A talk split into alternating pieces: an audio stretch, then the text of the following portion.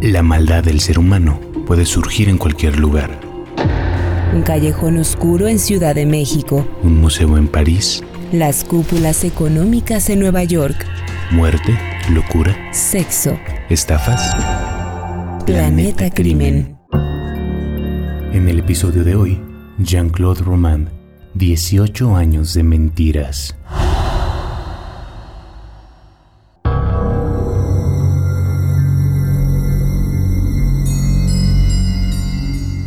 Un crepitar a media madrugada. Una viga del ático se desploma y despierta a los vecinos. ¿Por qué hay tanta luz si no son ni las 4 de la mañana? Fuego. La casa de los Romans se está quemando. ¿Habrán logrado salir?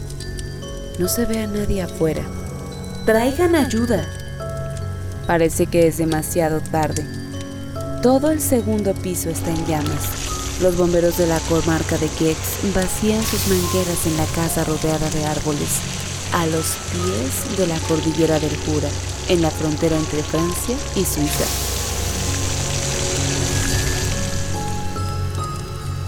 Los vecinos se acercan en pijama y miran horrorizados. Todos se conocen en un pueblo como ese. Todos conocen a los Romand, una familia modelo. Tienen dos niños. ¿Alguien ha visto a los niños? Caroline y Antoine. Tienen siete y cinco años. Que alguien los busque. ¿Y su madre? La guapa Florence. ¿Y el bonachón del papá? El doctor Jean-Claude. Cuando el fuego cede, se confirman los peores temores. Los rescatistas sacan los cuerpos de los niños en bolsas también sacan tapado hasta el rostro de Florence.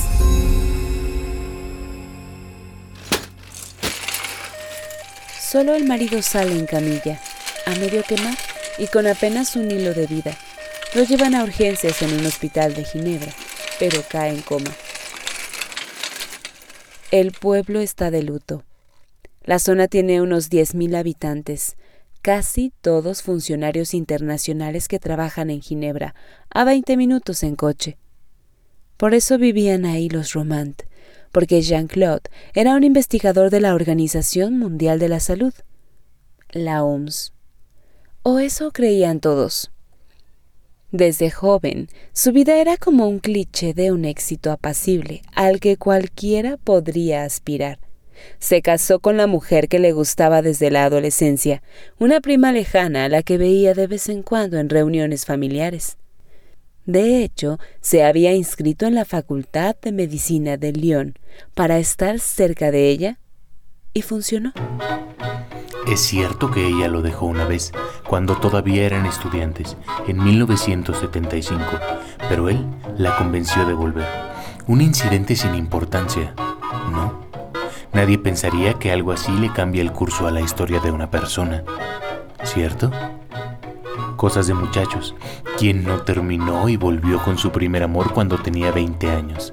Sobre todo, si eras una chica alegre, extrovertida, atlética y él, bueno, un poco regordete, un poco con cara de tonto, extremadamente tímido, lindo pero tímido, cerrado en sí mismo, tan cerrado que a veces no sabes qué estará pensando realmente o quién será realmente.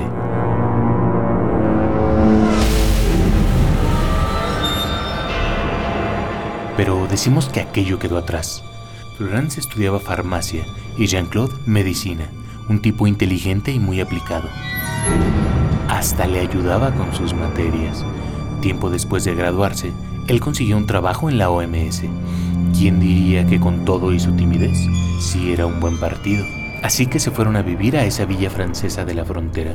No solo era un lugar bonito entre el bosque y el lago Le Además, estaba a 80 kilómetros del pueblo de los padres de él y de Annecy, la ciudad de ella. Y tenía otras ventajas. Menos caro que vivir en Ginebra, pero con muchas de las comodidades de esa ciudad por ejemplo, los bancos suizos, a los que tenía acceso Jean-Claude gracias a su puesto como funcionario de un organismo internacional. Todo mundo sabe que no hay mejor lugar para guardar el dinero que un banco suizo. sin pagar altos impuestos, con total seguridad y rendimientos jugosos. Román les ofrecía un 18% anual de intereses, siempre y cuando no tocaran el dinero. Así que varios miembros de la familia habían aprovechado ese beneficio para poner allá sus ahorros a través de él. Qué mejor que algo así de seguro para su vejez, ¿no? Bueno, estar casada con alguien importante en un trabajo tan serio tiene sus detalles, como que obviamente él pasaba mucho tiempo fuera de casa. Jean-Claude era un investigador en proyectos para desarrollar nuevos fármacos que eran muy delicados y confidenciales. Casi, casi secretos. Por eso, era mejor no hablar de ellos en casa. En casa hay que jugar con los niños, preguntarles qué hicieron hoy, si se portaron bien, con la esposa también, qué tal van realmente en la escuela, si hacen las tareas, y hablar de los amigos. ¿Podrás estar para ir a cenar con los Ladmiral la próxima semana?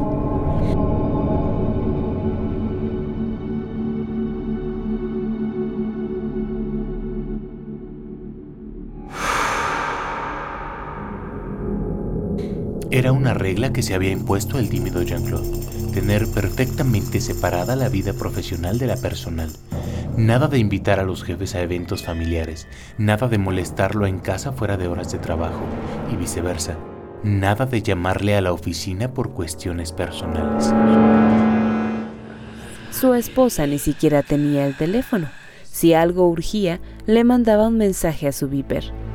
Además, Romand viajaba mucho. Uy, hubieras visto los cuartos de los niños, llenos de recuerditos traídos de tantos lugares del mundo. Una matrushka rusa, un peluche de Sao Paulo, porque era un buen padre.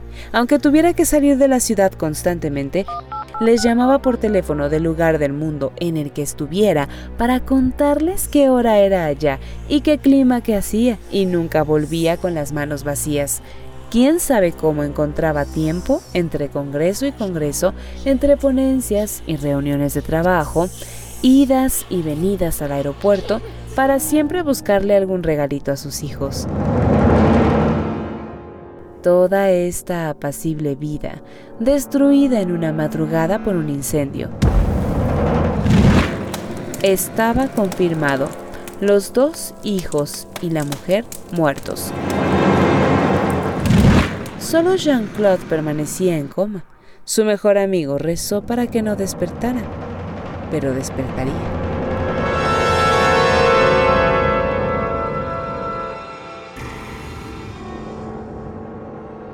Apenas venía lo realmente trágico de esta historia.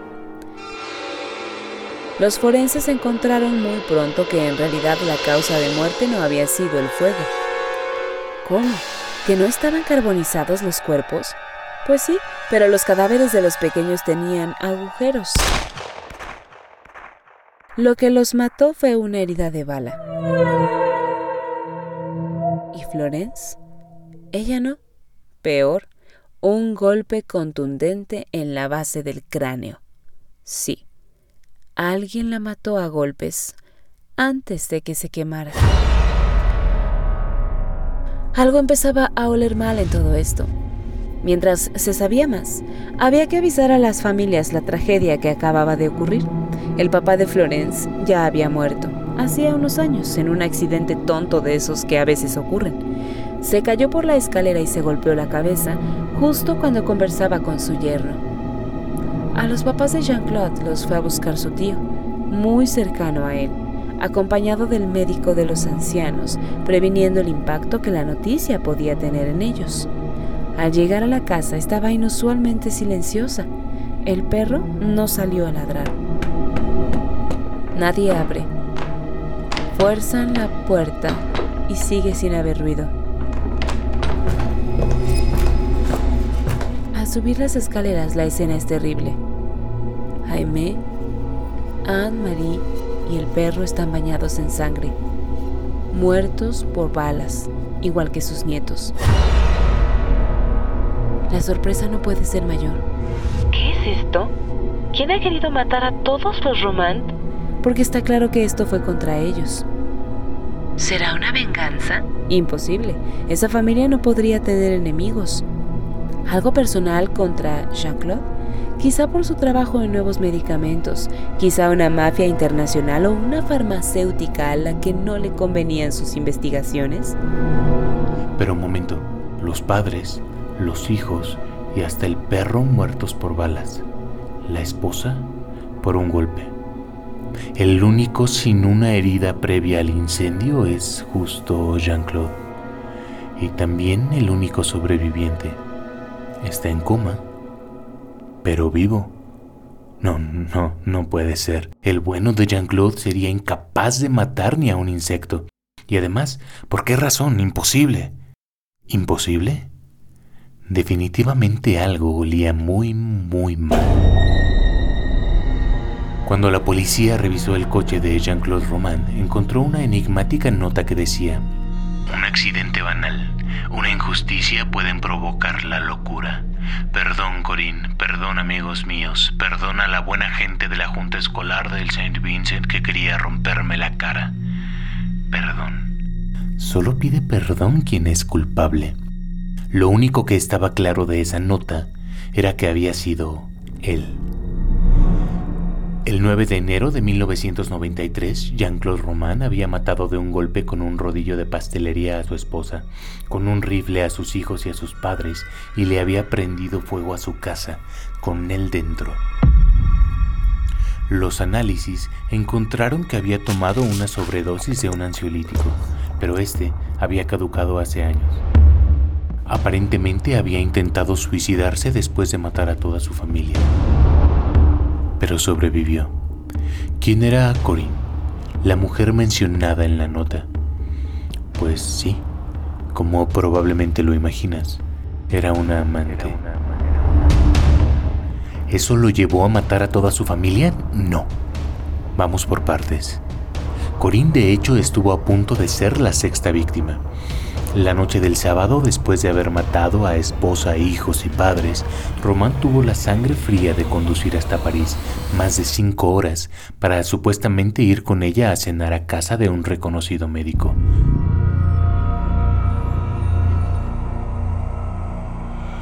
Habían peleado hacía muy poco. Corinne le había dado sus ahorros para que se los invirtiera en Suiza. ¿Recuerdas que Jean-Claude podía hacer eso? Le pidió de vuelta su dinero y él le dio largas, la esquivó y no se lo regresó. Además eran más amigos que amantes. Él la buscaba constantemente y ella aceptó intentar una relación, pero decidió que mejor no. A pesar de eso, le aceptó una invitación a cenar ese mismo 9 de enero, y en medio del bosque, él la atacó. Se libró por muy poco, lo convenció de no hacerle daño y mejor volvieron a casa, cada uno a la suya, claro. Corín pensó que había sido un arranque de locura, un momento de depresión. Le creyó también que tenía un cáncer que lo ponía mal al saberse cerca de la muerte.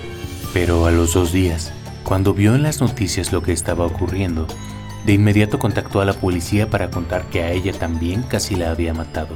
Lo de Corinne era solo una de las mentiras de Jean-Claude, y de hecho, la más real la única doble vida que ocultar, y un secreto que no lo era al 100%, porque su mejor amigo, Luke Admiral, sí lo sabía.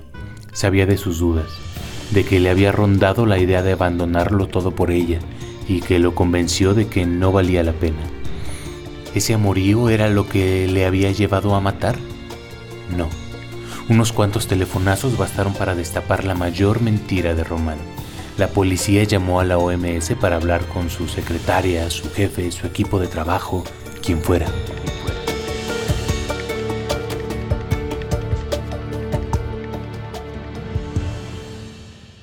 Resulta que no le sonaba el nombre. Busquen bien, es investigador. Nada. No estaba en los registros de funcionarios del organismo. Ningún Jean-Claude Roman trabajaba en la OMS y una madeja de mentiras empezó a desenredarse.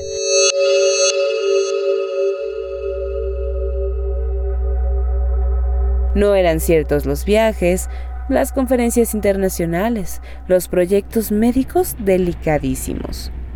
No eran más que placebos las pastillas que le había vendido a un tío de Florence como medicina experimental para curar el cáncer y por las que le había sacado un dineral. Claro, porque para poder darle a su familia la vida que tenía en una ciudad residencial de funcionarios adinerados, necesitaba sacar dinero de algún lado, y si no era de un trabajo, algo tenía que inventar. ¿Recuerdas las inversiones súper convenientes a las que tenía acceso en Suiza? Si realmente no trabajaba en Ginebra, ¿dónde estaba ese dinero? Pues eso fue lo que le dio para vivir y mantener a una familia durante más de 15 años. Y el dinero fue también lo que hizo que la mentira un día se volviera insostenible. No solo Corinne, la amiga amante, le había pedido de regreso su dinero sin conseguirlo, alguien más lo hizo antes, el papá de Florence. Sí, el viejo al que todavía le hubieran quedado unos años. Quiso comprarse un Mercedes, un capricho de su edad, pero ya no se lo pudo dar porque murió en un desafortunado tropezón. Raro, ¿no? Una caída justo cuando hablaba con Jean-Claude. La familia de Florence se horrorizó de pensar que quizá como el incendio de la casa, aquello tampoco había sido un accidente. Jean-Claude sacó de donde pudo el dinero. Primero, sus padres lo mantenían mientras estudiaba y le compraron un estudio en Lyon. Cuando se casó, en 1980, lo vendió y se embolsó él todo el dinero. Después vinieron las inversiones en Suiza, tenía los ahorros de toda una vida de trabajo de sus papás y de su tío, que era socio en un negocio maderero. maderero, maderero, Después fue lo de las pastillas que le vendió al tío de Florence. 15 mil francos por cada una, 60 mil por las cuatro que equivaldría como a medio millón de pesos actuales por un tratamiento que no funcionó. Al año siguiente, el hombre murió. Cuando al suegro le llegó su jubilación, 400 mil francos, le dijo a Jean-Claude para invertir 370 mil y después se murió en esa trágica caída. En 1988 la madre decidió vender la casa y adivina, darle el dinero a su yerno para que lo invirtiera. Un millón trescientos mil francos, algo así como 8 millones de pesos de ahora. Pero con los niños creciendo, el ritmo de vida en esa ciudad cara y la aventura que se le ocurrió tener con Corinne en 1990, seduciéndola a base de regalos finos y cenas elegantes en París, empezaba a escasear el efectivo. Por eso tomó también los 900 mil francos que ella había ahorrado aunque era joven y más temprano que tarde, los querría de vuelta. Así llegó a finales de 1992. El dinero se había acabado. Jean-Claude iba a tener que decirle la verdad a su familia. ¿La verdad? No lo había hecho nunca. Estaba acostumbrado a construir mentiras sobre mentiras sobre mentiras. Llevaba 18 años haciéndolo. Así que decidió que si se había acabado el dinero y se tenían que acabar las mentiras, tenía que acabarse todo. Todo. Todo.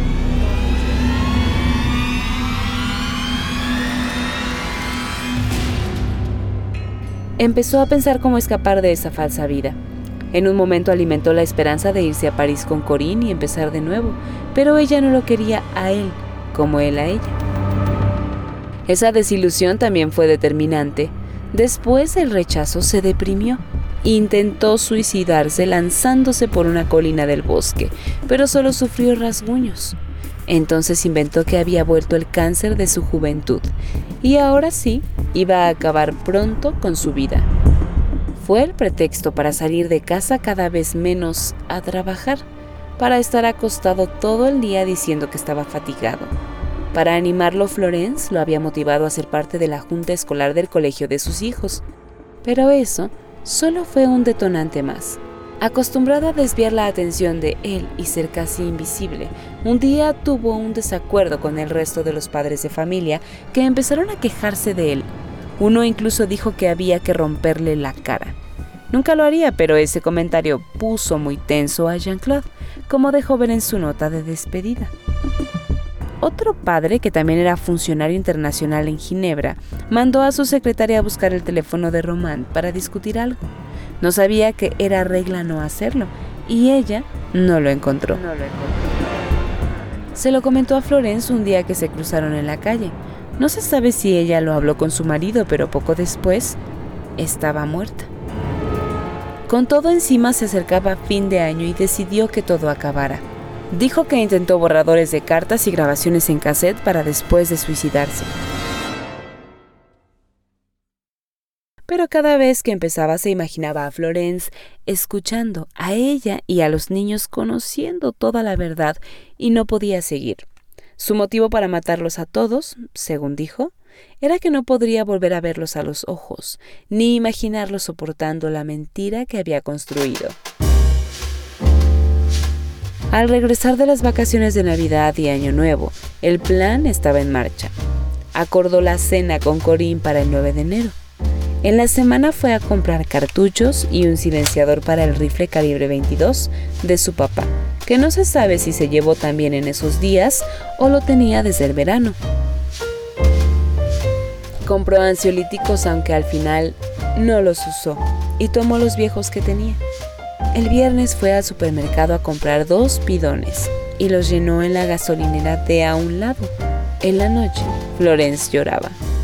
Según lo que declaró Román después, cuando fue juzgado era por una llamada que había tenido con su madre. Él dijo que no recordaba haber tenido una discusión, pero la autopsia reveló que ella estaba casi en estado de embriaguez. Raro porque no tomaba más que una copa de vino en algunas semanas. ¿Las últimas palabras de su esposa? Le preguntaron. No me acuerdo. Contestó.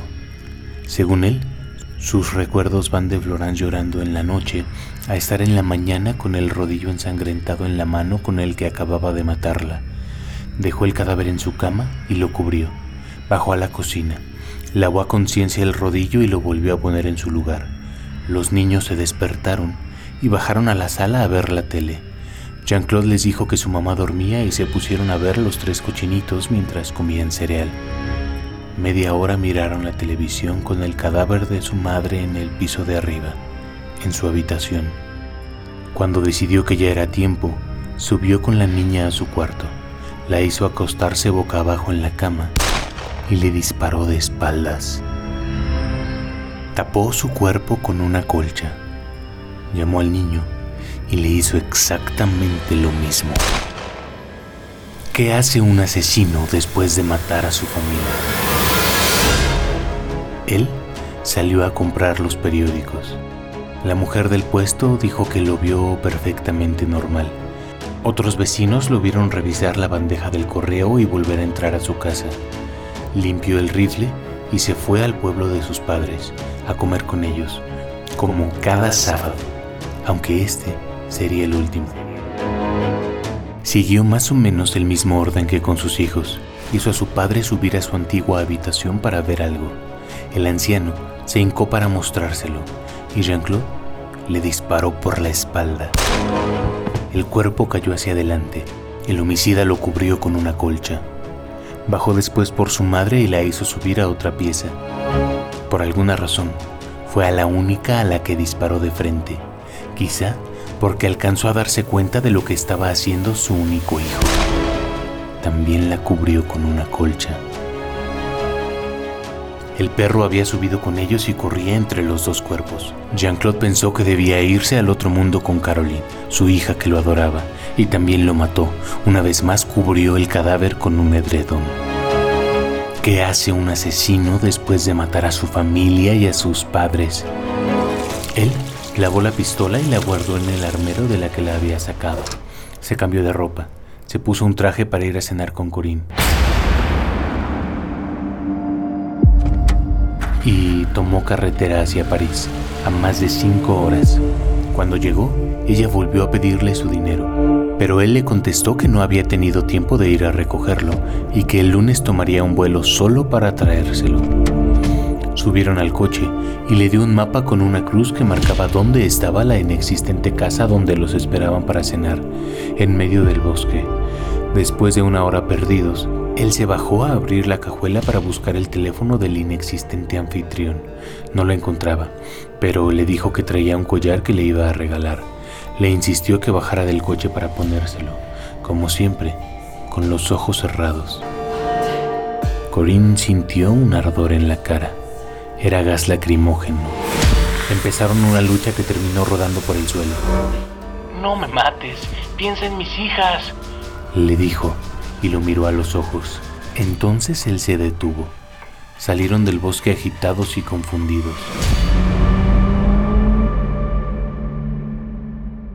Y él todavía actuó como si ella hubiera empezado la pelea. Muerta de miedo, lo trató como una amiga comprensiva. Después de todo era psicóloga, para asegurarse de que él no enloqueciera de nuevo y le permitiera vivir. En el juicio declaró que nunca vio el collar, pero sí un cordón, como para ahorcarla.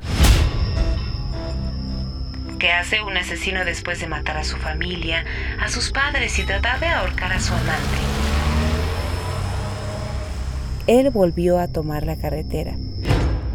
Paró un rato para dormir y al amanecer estaba de nuevo en su casa. Volvió a prender la televisión que había estado viendo con sus hijos antes de dispararles. Puso a grabar y se dedicó a hacer zapping durante tres horas.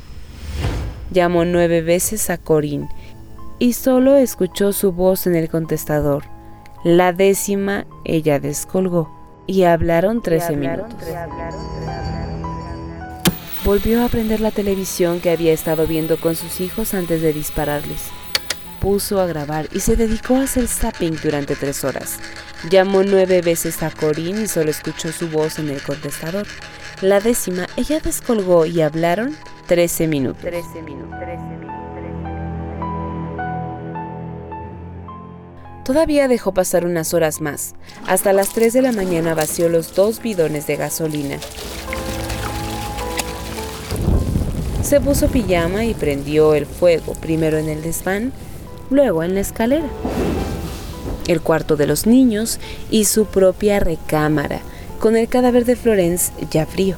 En lugar de los barbitúricos recién comprados, se tomó 20 pastillas de otro ansiolítico que llevaba 10 años guardado. Pero cuando el humo empezaba a sofocarlo y los bomberos llegaron, se arrastró hasta la ventana y no se abrió. No se notó mucho que su principal intención fuera suicidarse. Cuando empezó esa mentira que era la vida de Jean-Claude Romand, bastó hurgar un poco en otro registro, además del de funcionarios de la OMS, el de médicos graduados de la Universidad de Lyon. Al rastrear el pasado del doctor Romand, se descubrió que en realidad nunca consiguió el título.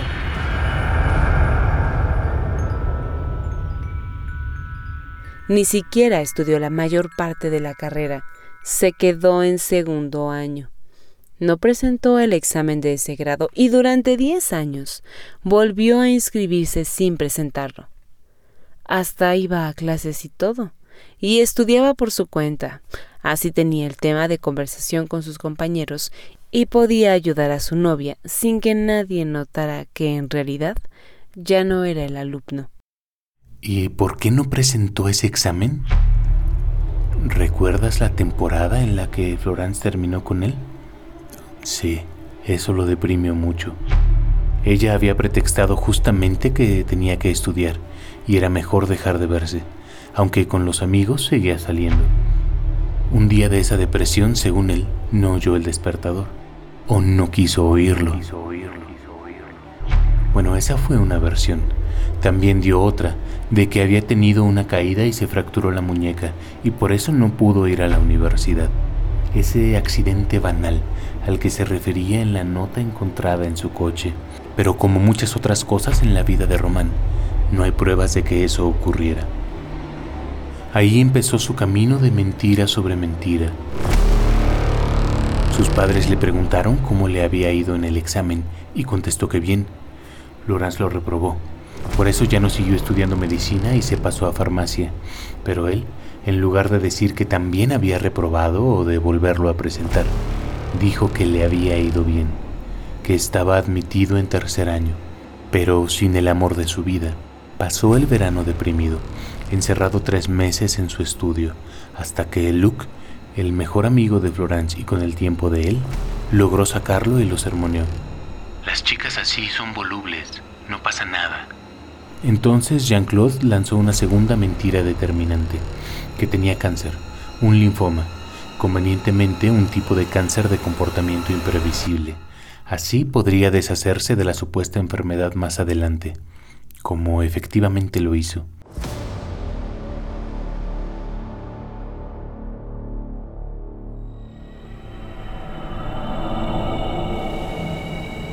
Pero quién sabe cuánto pesó esta declaración en que Luke se compadeciera de él y la propia Florence volviera a considerar su noviazgo. Aunque regresaron, él no volvió a ser el mismo. Algo inexplicable es que dos veces se volvió a apuntar para la admisión a tercer año. La primera, mandó un justificante médico que supuestamente lo obligaba a permanecer en reposo durante la temporada de exámenes. La segunda, jugó a la confusión de no mandar ningún certificado, responder que ya lo había hecho y hacer dar vueltas a las autoridades universitarias. Después de eso, le prohibieron volver a inscribirse a las pruebas, pero no a las materias así que se matriculó como alumno de segundo grado cada año de 1975 a 1985, hasta que cambió el jefe de estudios de la carrera y lo mandó llamar. Él se asustó y no volvió nunca.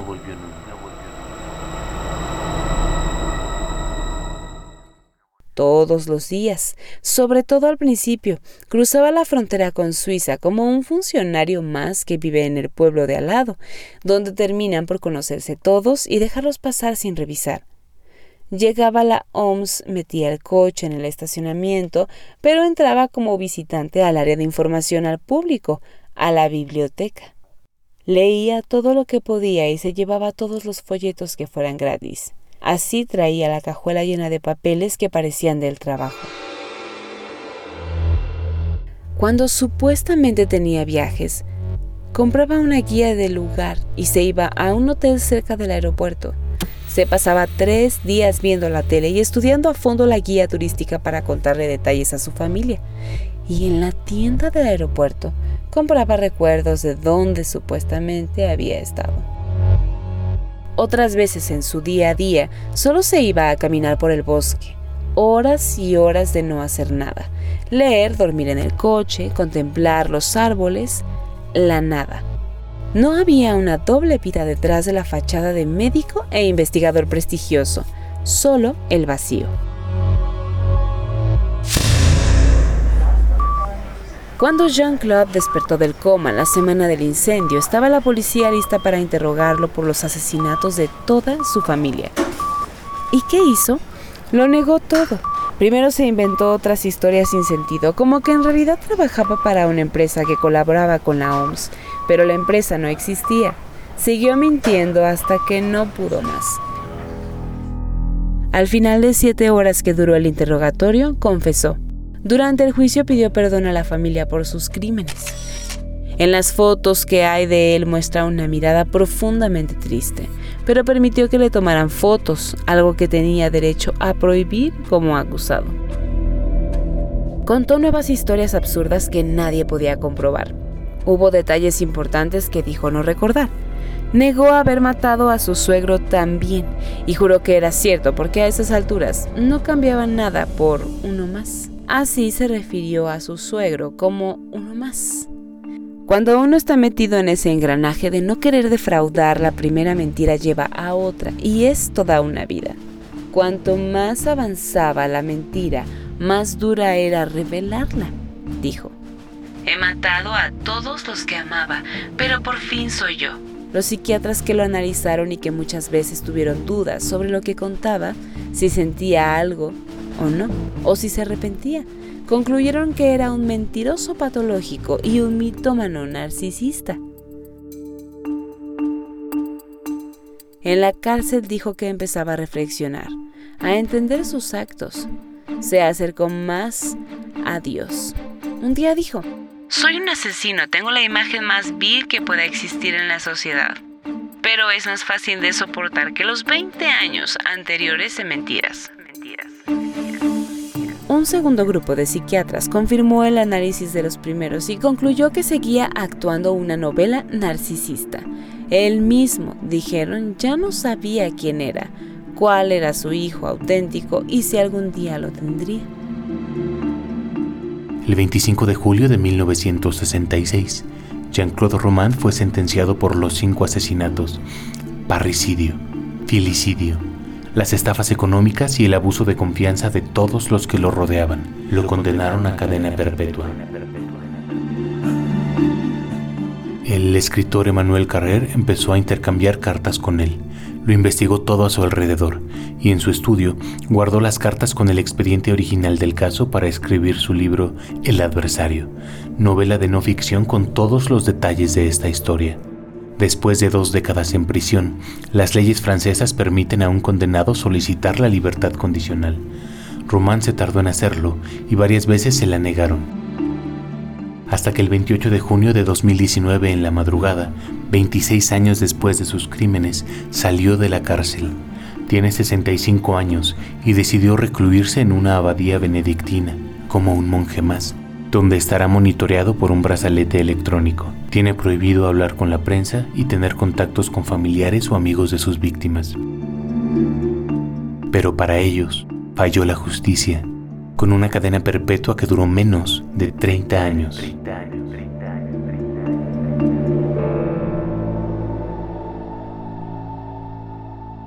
Narrado por Mariana Perusquía y Ricardo Ribón. Texto e investigación. Icharo Arteta. Producción de audio. Uriel Islas.